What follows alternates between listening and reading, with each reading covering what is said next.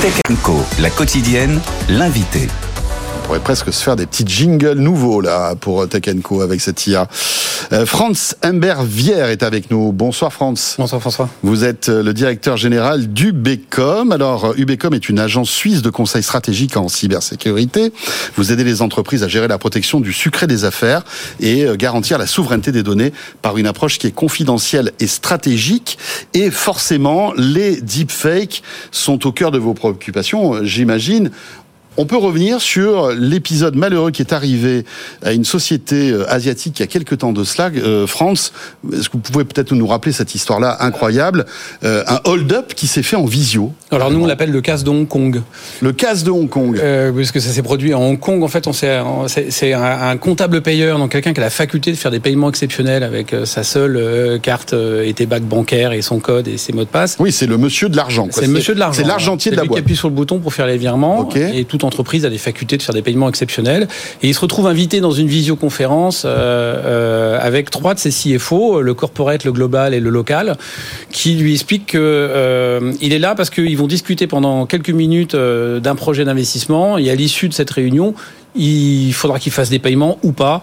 On verra bien. Et donc pendant 25 minutes, 25 millions de dollars, 5 versements de 5 millions de dollars, c'est l'issue, donc c'est 1 million de dollars la minute, le rendement est plutôt pas mal. C'est pas mal. Euh, mais ça t'est quand même sacrément préparé avec une sacrée technologie derrière. Euh, le, le, le, payeur voit une histoire déroulée devant lui, devant trois cadres qui sont ses supérieurs et qu'il pense être vrai, parce que c'était une... Il connaît, qu'il reconnaît. Absolument. Il, il, il les voit, il avec entend une interaction, leur voix.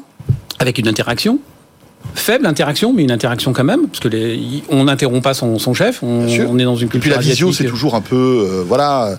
Mais ils sont bien là. Ils sont bien là. Et à l'issue des 25 minutes, euh, le, le, global à compte dit euh, bon bah tout le monde est d'accord, ok, on fait le deal. Bon bah euh, en même temps dans le texto, euh, dans le chat du, du, du Teams ou, oui. ou, du Webex, je sais pas lequel visio, utiliser, du Zoom, petite visio, il lui a envoyé les éléments bancaires et le gars a fait ses paiements. 24 heures après, il y a l'audit de Singapour qui appelle et qui dit c'est quoi c'est ces 5 paiements de 5 millions et, euh, et c'est comme ça que l'histoire a été, a été révélée. Le gars a dit bah, j'ai eu une visio avec les trois chefs. Euh, Sauf que les trois chefs n'avaient pas fait de visio. Il n'existait pas. Il n'existait pas. Il n'existait pas. Donc là, on est sur le deepfake. Complet. Et donc le, cet argentier s'est fait avoir, mais comme un bleu. Ouais. À aucun moment il soupçonnait. Il n'aurait pas pu douter. Il n'aurait pas pu douter non. parce que euh, en fait il y avait derrière des commanditaires qui faisaient dire n'importe quoi à ces visages qui existaient vraiment, Exactement. dont on a euh, modifié en fait les, les, les, traits, enfin en tout cas la voix euh, pour leur faire dire.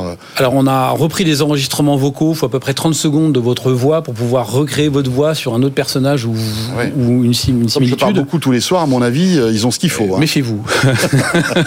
et donc le, le, le, la démarche, elle est, elle est à la fois compliquée et à la fois très technique et en même temps un peu simple euh, maintenant à produire parce que les IA génératives d'images et de son de ce qu'on appelle des scammers sont, sont extrêmement performantes euh, sur le marché.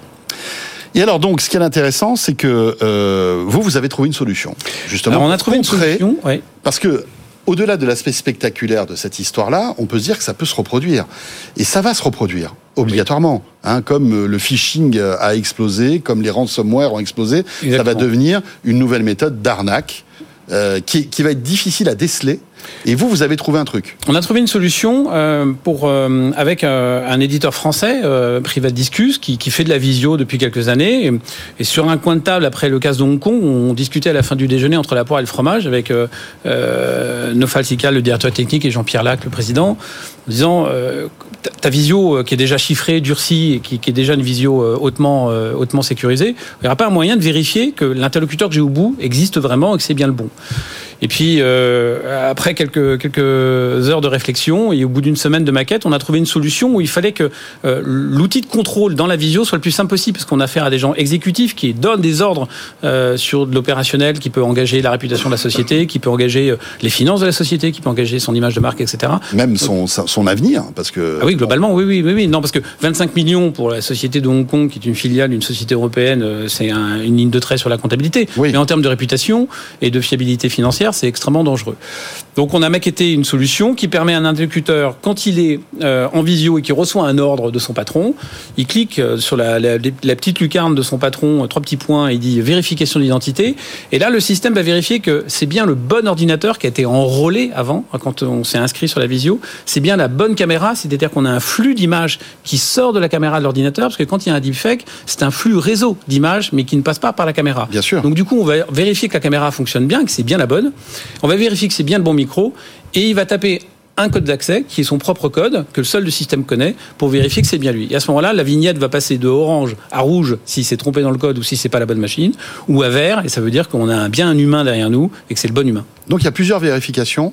Il y a déjà que c'est la bonne machine, oui. qu'il y a une webcam qui fonctionne, qu'il y a Oui. un micro qui fonctionne, Et et, le puis bon après il y a un code que le Seul la- utilisateur détenteur du compte Voilà. connecté connaît.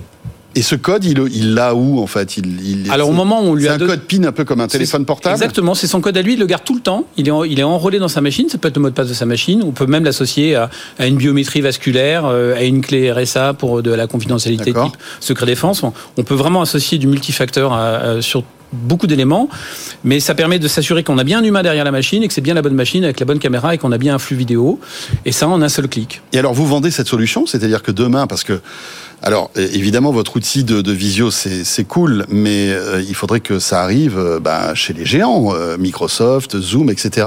Est-ce que est-ce qu'ils travaillent sur Ils une vont pas tarder à nous copier maintenant qu'on a trouvé une solution. Le problème, c'est l'ergonomie. C'est pas tant la technique du contrôle, c'est l'ergonomie. Il faut que l'utilisateur ait l'assurance d'avoir un contrôle en- avec un clic, en fait. Parce que si vous demandez trop de changements à l'utilisateur, il va pas appliquer le contrôle. Ça va être trop compliqué, ça va pas être adopté dans les habitudes. Donc Oui. il faut minimiser la, la- la rupture de l'usage. Et en fait, trois vérifications sur quatre, elles se font euh, de manière euh, euh, instantanée et Ça sans que l'intervenant fasse quoi que ce soit. Il y a rien à faire. Finalement, Il y a rien c'est que le, le code PIN qui. euh, Exa- Exactement.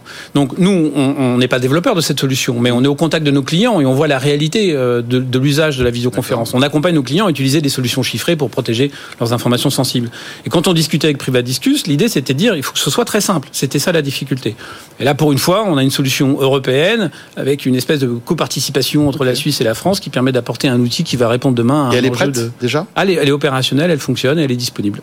Parfait. Eh bien, écoutez, euh, à tester. Merci beaucoup. Merci beaucoup, Franz Simbervier. Vous êtes euh, directeur général du BECOM avec euh, donc euh, euh, cette solution euh, pour combattre les deepfakes avec ces histoires incroyables qu'on vous raconte de temps en temps dans Tech Co. Merci de nous avoir suivis.